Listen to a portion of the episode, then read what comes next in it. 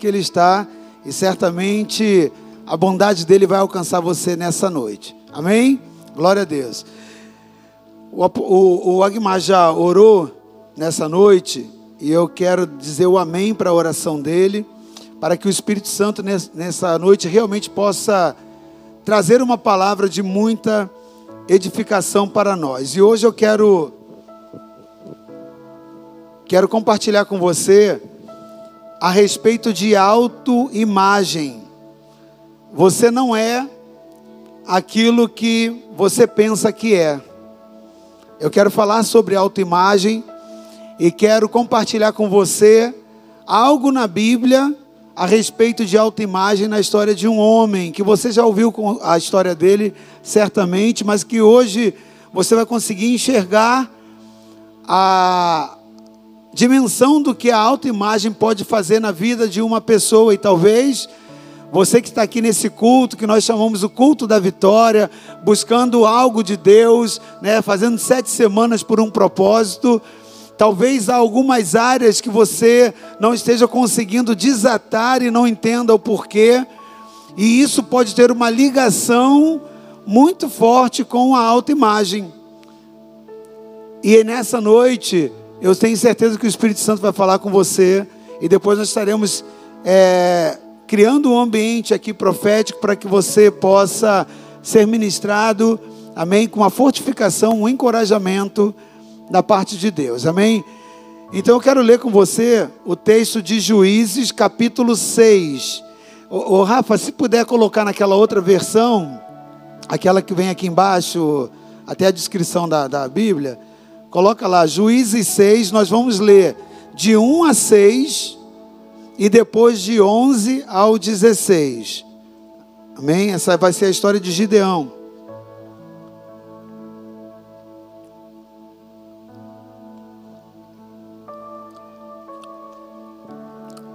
Acompanhe comigo essa leitura. O povo de Israel pecou contra Deus, o Senhor. E por isso ele deixou que o povo de Midian os dominasse durante sete anos. Os israelitas se escondiam dos midianitas em cavernas e em outros lugares seguros nas montanhas, porque os midianitas eram mais fortes do que eles. Todas as vezes que os israelitas semeavam, os midianitas vinham com os amalequitas e os povos do deserto e os atacavam. Acampavam na terra e destruíam as suas colheitas até o sul, perto de Gaza. Não deixavam nada para os israelitas viverem, nem ao menos uma ovelha, uma vaca ou um jumento. Chegavam com o seu gado e as suas barracas e eram tão numerosos como gafanhotos. Eles e os seus camelos eram tantos que nem dava para contar. Vinham para destruir a terra. E o povo de Israel não podia com eles. E os israelitas pediram socorro a Deus, o Senhor. Agora do versículo 11 ao 16.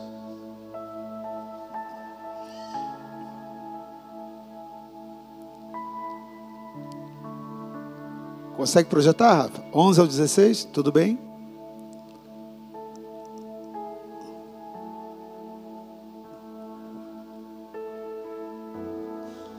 Bom, recapitulando enquanto está buscando ali, você viu que o povo pecou contra Deus, os israelitas pecaram contra Deus, e por causa disso, esse pecado abriu uma oportunidade para que outros povos viessem, os midianitas vinham, se juntavam com os amalequitas, e eles destruíam tudo aquilo que Israel estava semeando, ok?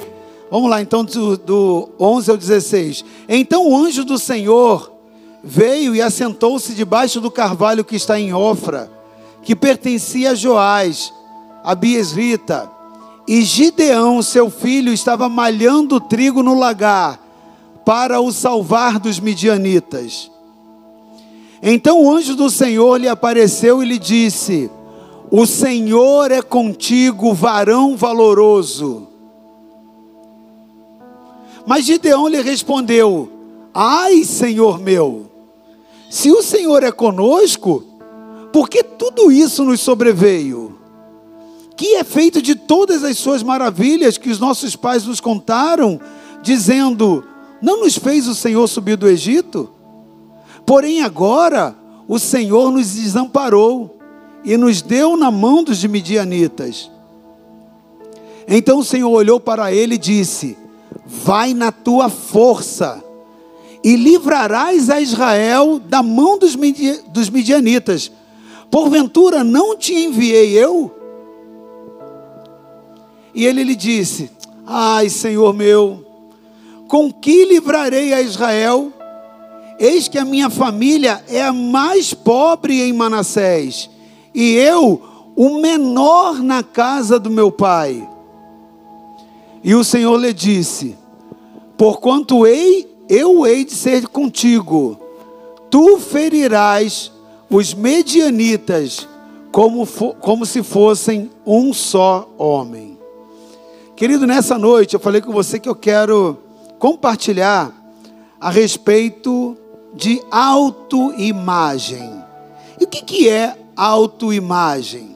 Autoimagem, querido, é a visão que uma pessoa tem a respeito de si própria.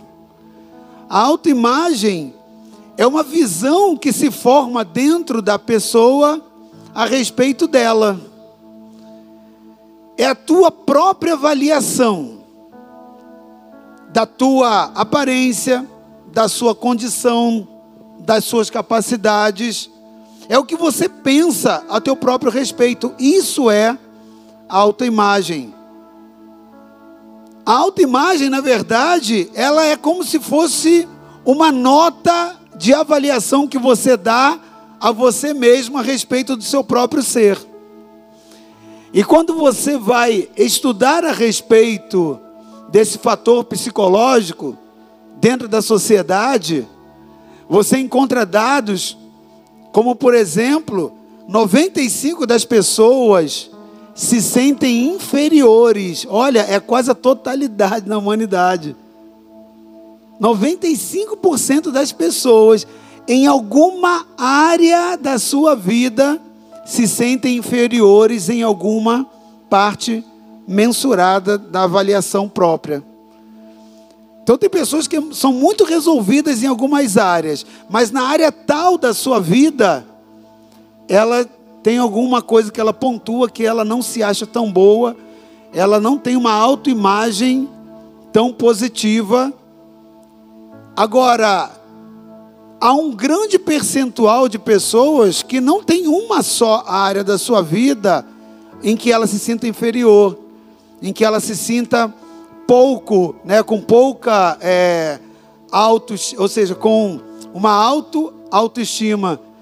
Há pessoas pelo contrário, elas têm várias áreas da sua vida que elas se consideram inferiores.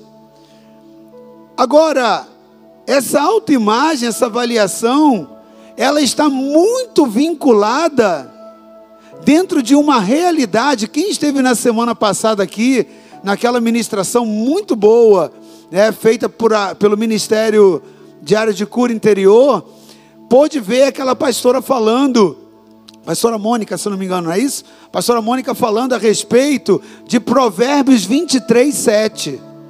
A Bíblia diz lá em Provérbios 23, 7, que tal como o homem imagina na sua mente, assim é. Ou seja, aquilo que a sua mente acredita, acaba sendo. Projeta aqui, tá, Rafa? É, Provérbios 23, 7 aquilo que você imagina na sua mente, da forma como você concebe na sua mente, na sua mentalidade a respeito de você, é aquilo que você vai manifestar ser. E isso tem uma ligação muito direta, uma relação muito próxima da autoimagem que você constrói. Tá ali, ó, porque como imaginou na sua alma, assim é. Então, na forma como você imagina na sua alma, você acaba sendo. ela fez um exercício muito legal do limão, né? E aí você, ela fez aquele exercício que se você pegar agora e imaginar pegando limão, chupando limão, tem gente até que salivou aqui naquele exercício, né? O que, que é isso? É o poder da mente, né? De determinar você até emoções, reações no seu corpo. E é assim mesmo que funciona. A forma como você cria na sua mente a imaginação daquilo que você é, o seu corpo acaba reagindo, as suas atitudes acabam assumindo aquele comportamento. Agora preste atenção. Há muitas pessoas que não conseguem ter vitórias na sua vida. Em muitas áreas. Por quê? Porque elas acreditam que aquela área dali é uma área de fracasso. Mas as pessoas que vencem são aquelas pessoas que têm consciência de que elas podem vencer. A visão que você tiver a teu próprio respeito, é muito importante você entender isso, é aquilo que vai te formar. Você vai acabar sendo formado pela visão que você tem a seu próprio respeito. Então você entendeu nessa noite, antes da gente entrar na história de, de Gideão, que a autoimagem ela é construída através dos teus pensamentos a seu próprio respeito, através dos sentimentos que você tem, que você gera dentro de você, através das atitudes que você tem para com você mesmo, tudo isso vai formar a tua autoimagem. Ela vai funcionar como, como as lentes de, um, de, de óculos que você coloca pela qual você passa a ter uma visão definida por aquelas lentes. Então é dessa forma que vai funcionar. É, óculos que vão gerar a qualidade da visão que vai entrar para dentro da sua mente. Agora preste atenção.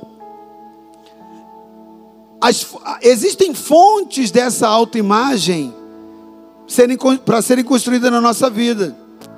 Há muitos fatores que acabam influenciando essa autoimagem na nossa vida, sejam elas positivas ou negativas.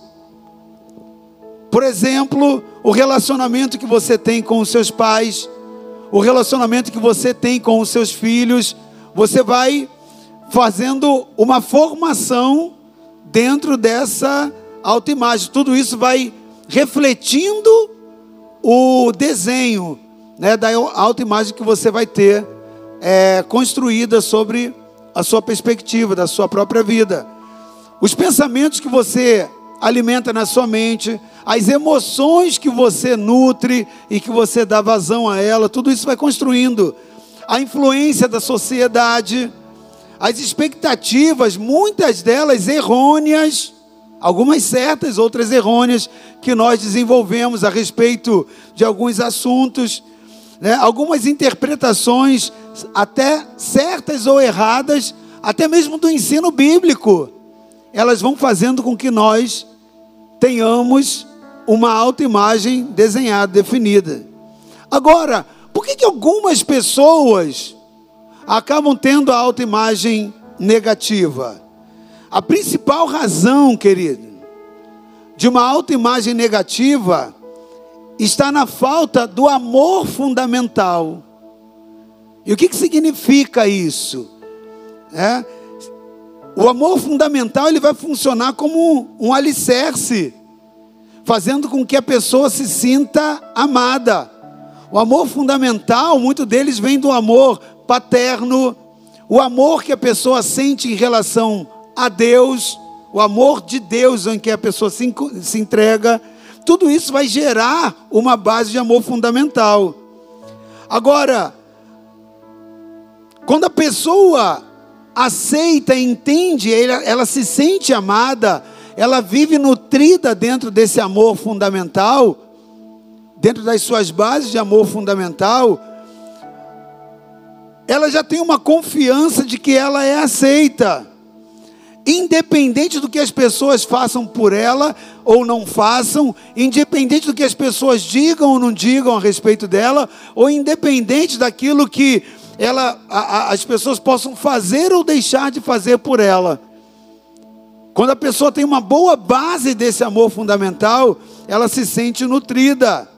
A pessoa se sente aceita. E a pessoa que se sente aceita, que se sente aceita, ela vai ter uma ótica de que ela sabe que ela é boa, porque Deus a fez é, uma pessoa boa. Porque Deus não faz nada tortuoso, Deus não faz nada defeituoso. Então ela acaba entendendo que a vida dela está dentro de um padrão de formação de Deus. E o resultado, querido, é que quando uma pessoa se aceita, ela acaba, quando ela tem uma autoimagem positiva e ela se aceita, ela acaba tendo uma visão, ela acaba enxergando a vida de uma forma muito positiva.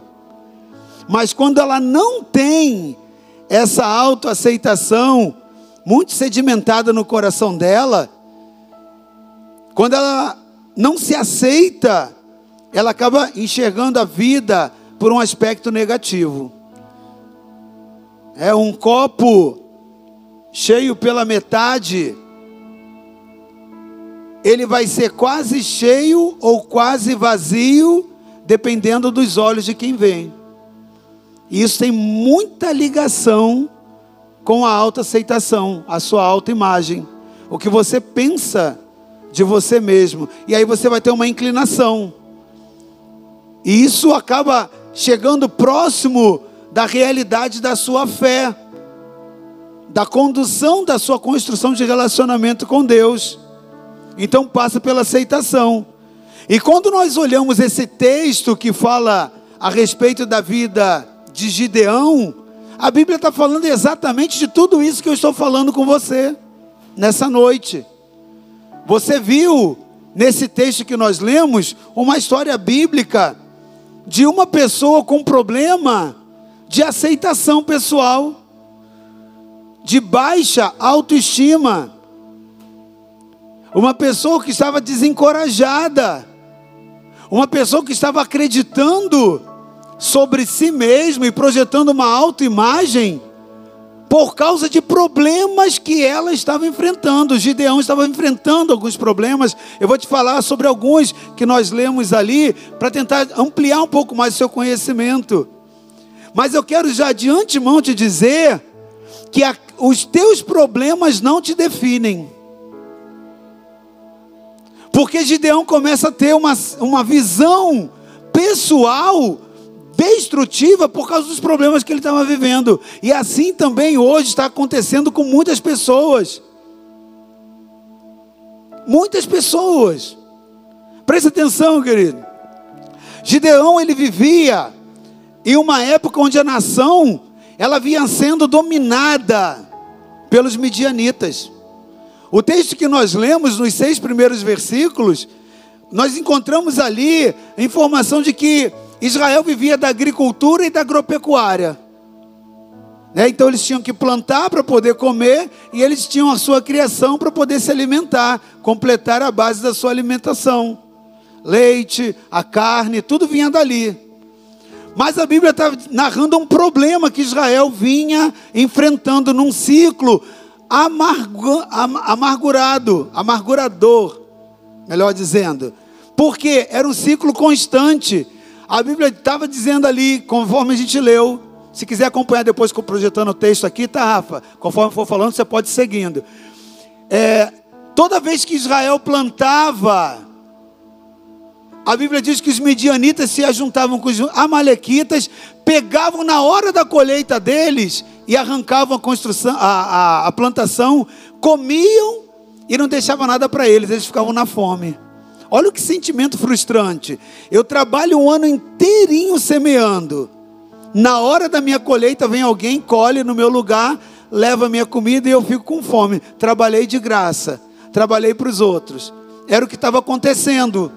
Ok? Então, esse problema era constante. Estava acontecendo já sucessivamente, vários momentos. O problema é que Israel estava amargurando num ciclo de fracasso contínuo.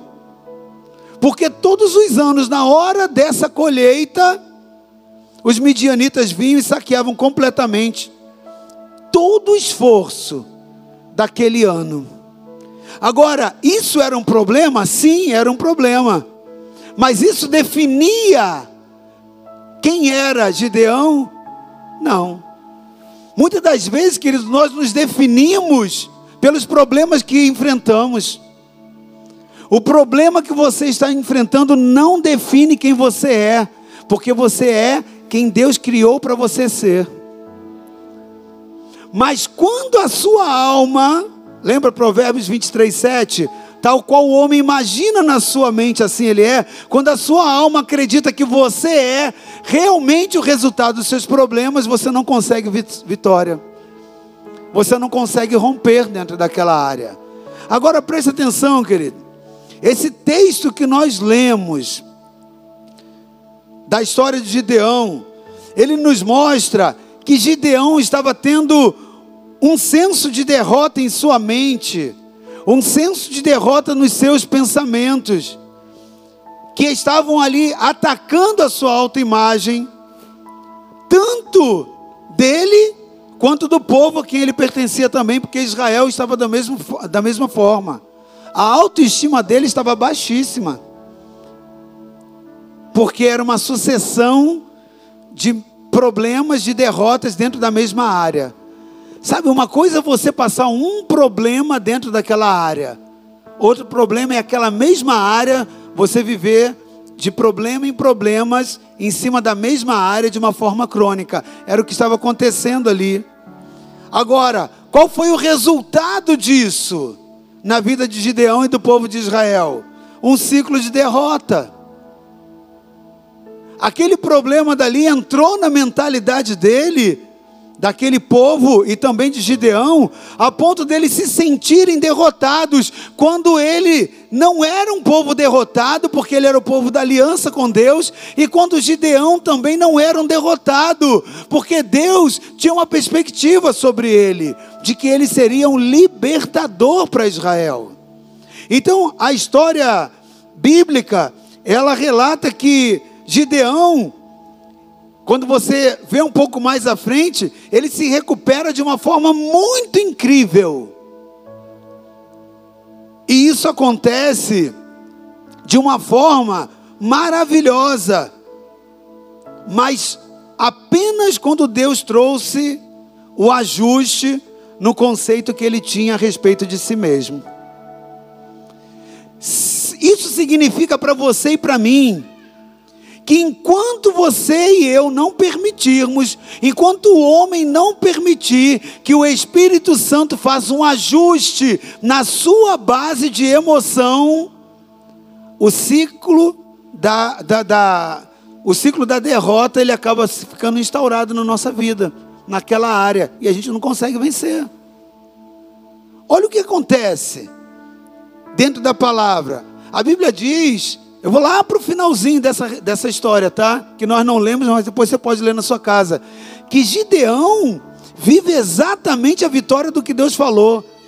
Com 300 homens, 300, ele consegue arrebentar uma nação inteira dos midianitas, povo fortíssimo.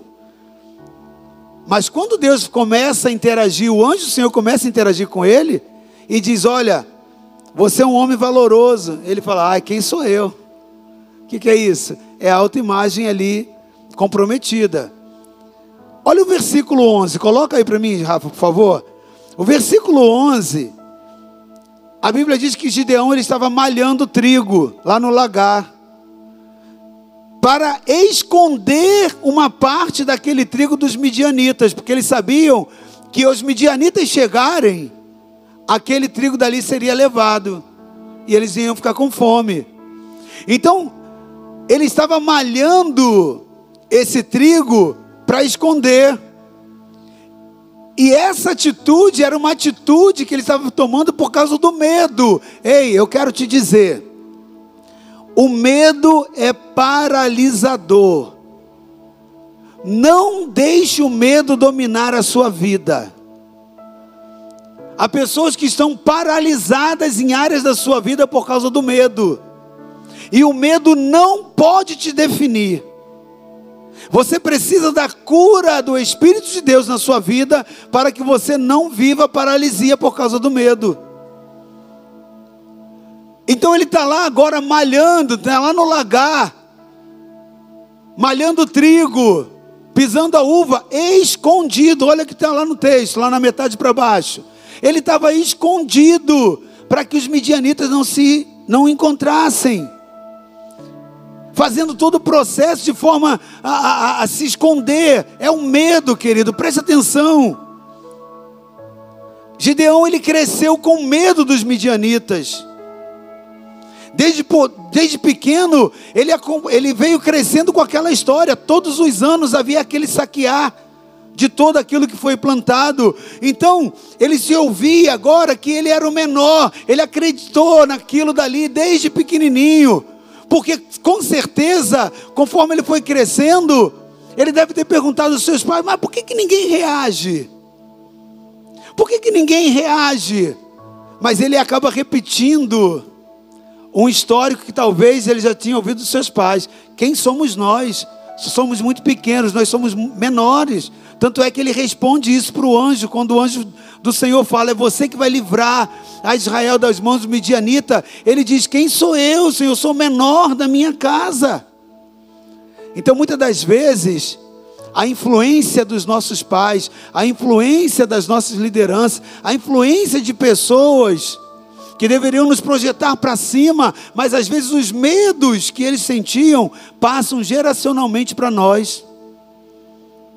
E aí você começa a acreditar que você é aquilo que na verdade você não foi criado para ser. Porque Deus não te criou para ser um derrotado, Deus não te criou para ser um fracassado, nem para ser o menor. Deus fez você para um projeto, Deus te fez para vitória, amém? Deus te fez para você conquistar, Deus te fez para você vencer. Mas muitas das vezes isso é incutido na sua mente que você não pode, que você não consegue. E isso já vem às vezes até geracionalmente. Agora preste atenção. Gideão ele tinha uma visão distorcida por causa das circunstâncias. Ele se sentia fraco, ele se sentia pobre, ele Mas lá no versículo 12, Gideão ouve Deus dizendo algo a respeito dele. Olha o que, que Deus diz. Então o anjo do Senhor apareceu a ele e disse: Você é corajoso, o Senhor está com você. Parecia que não fazia sentido. Mas o que o anjo estava dizendo é o que Deus pensa a respeito de você. O problema é que o que ele pensava a respeito de si próprio não era o que Deus pensava a respeito dele. Deus está dizendo: você se vê fraco, eu te vejo corajoso. Você se vê incapaz, e eu estou dizendo: eu sou contigo, você pode todas as coisas naquele que te fortalece. Quando você tem a sua vida norteada por uma autoimagem comprometida, distorcida a respeito de você mesmo, você não consegue enxergar o que Deus pensa a seu respeito. E o problema é que, tal qual você imagina na sua mente, assim acontece. Aí você vem para cá, faz sete semanas, mas quando chega lá na hora de você guerrear, lá no seu campo de batalha, por aquilo que você está colocando aqui em oração, por aquilo que você está projetando diante de Deus, o negócio não acontece. Mas o problema não está em Deus. O problema está em que você tem uma autoimagem que precisa ser trabalhada pelo Espírito de Deus. Agora preste atenção. O Senhor agora vai ali e investe na autoestima de Gideão e diz para ele: Você é um varão valoroso, você é um homem corajoso. E nessa noite eu quero te dizer que o Espírito Santo, ele também está dizendo para você: que Ele te destinou foi para a vitória. A tua luta, o teu fracasso, talvez em alguma área, não define quem você é. Ele diz: Eu é que sei os pensamentos que tenho a respeito de você. Talvez os seus pensamentos eles queiram te dizer que você não é capaz, que você não vai vencer, que não vai dar certo, mas isso eu quero te dizer, não é a voz de Deus para você. Essa é a voz do pai da mentira. Aquele que veio para matar, roubar e destruir e quer te desmoralizar, quer te destruir e quer implantar a mentira do diabo na tua mente para que ela se torne uma verdade para você.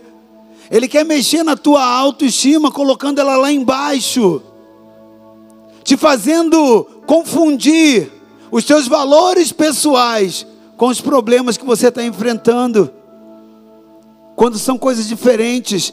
Agora, Deus aparece ali para libertar Gideão, porque antes de Gideão, o projeto de Deus é que Gideão fosse o libertador de Israel. Mas você só pode ser um libertador se você for, for e estiver liberto. E como que Gideão poderia libertar alguém se o cativeiro dele estava na mente? Querido, muitos dos nossos problemas, eles não colocam em cativeiros, esse problema está aqui, ó. Às vezes aquilo que você está enxergando no mundo exterior são só os sintomas. Sintomas.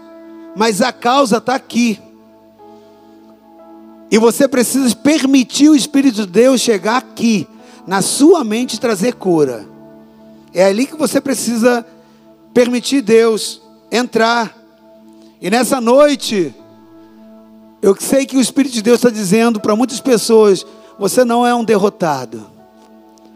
Pelo contrário, eu te destinei para a vitória. Sabe por que, que Deus te deu, te fez destinado para a vitória? Sabe por quê?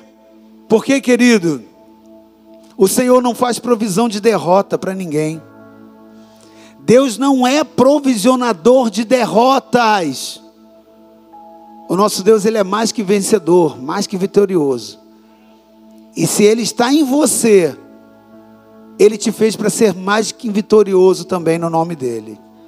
Agora preste atenção, querido. Deus olha para aquele homem que se sente frágil, que se sente medroso, que se sente abatido, que estava lá fazendo tudo nas escondidas por causa do medo, e diz para ele: Você é homem corajoso, você é uma pessoa de sucesso. Você vai ser o libertador de Israel. Amado, preste atenção. Você não é o que você pensa que você é. Você é o que Deus diz que você é. Ele é a verdade, e a Bíblia diz: Conhecereis a verdade, e a verdade vos libertará. O diabo projeta uma imagem e ele tenta tocar nessa autoimagem para que você acredite ser aquilo que Deus diz que você não é. Sabe como é que funciona essas coisas? Jesus ele chega para Pedro e lhe diz: Tu és rocha. Mas Pedro era todo inconstante, todo inseguro. Quem olha a história de Pedro, o comportamento de Pedro, diz: Que rocha que esse cara é? Mas Jesus olha para ele e diz: Tu és rocha. Consegue entender? A visão que Deus tem de quem nós somos, porque nós fomos gerados nele. Você foi criado em Deus, então você é aquilo que Deus te criou para ser. Mas Pedro olha para dentro de si e vê suas inseguranças, suas fragilidades. E não se sente uma rocha, se sente inconstante. Mas olha a visão de Jesus: tu és rocha. Deus olha para o caráter de Jacó e diz: Tu és um príncipe, você lutou com Deus como um príncipe, e como um príncipe você venceu. Mas qual era a visão que Jacó tinha a respeito de si?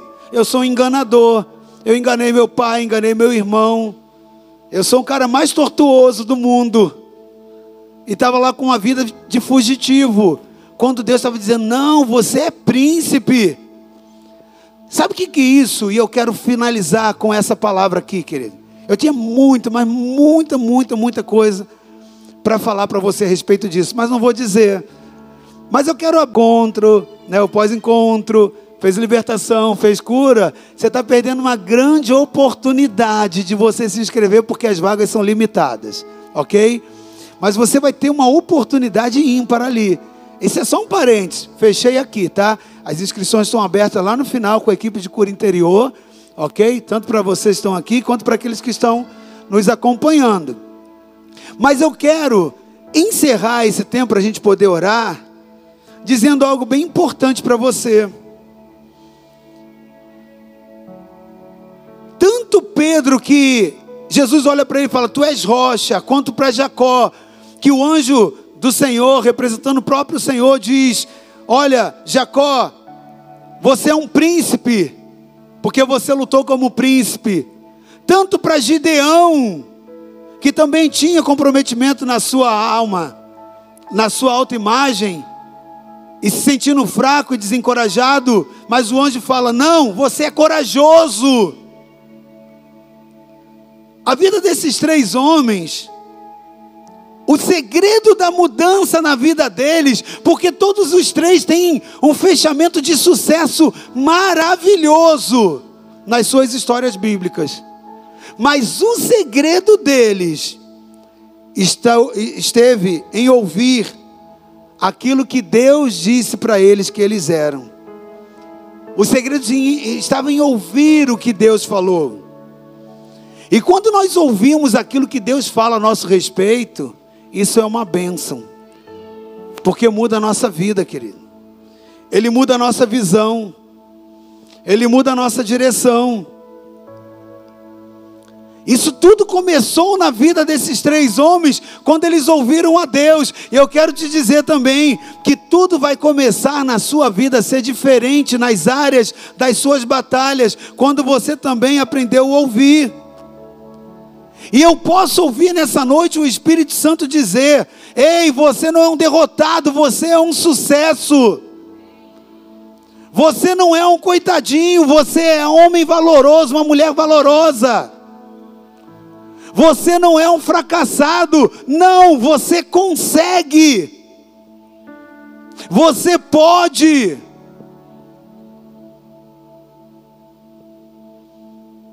Preste atenção, é o Senhor que está te garantindo. Você precisa entender que você é o produto da visão que você alimenta sobre você mesmo.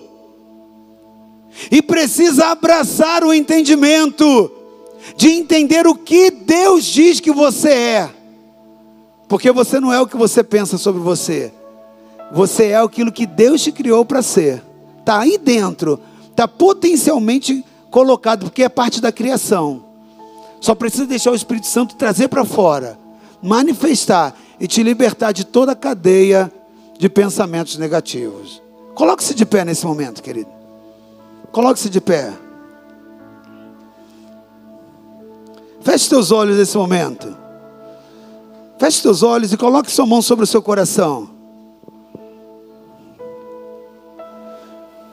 Há pessoas que muitas das vezes elas têm áreas amarradas na sua vida por complexos quando se comparam com outros e acabam desenvolvendo inferioridades que acabam escravizando e acabam deixando fora da identidade de Cristo. Querido, eu quero te trazer essa palavra em nome de Jesus.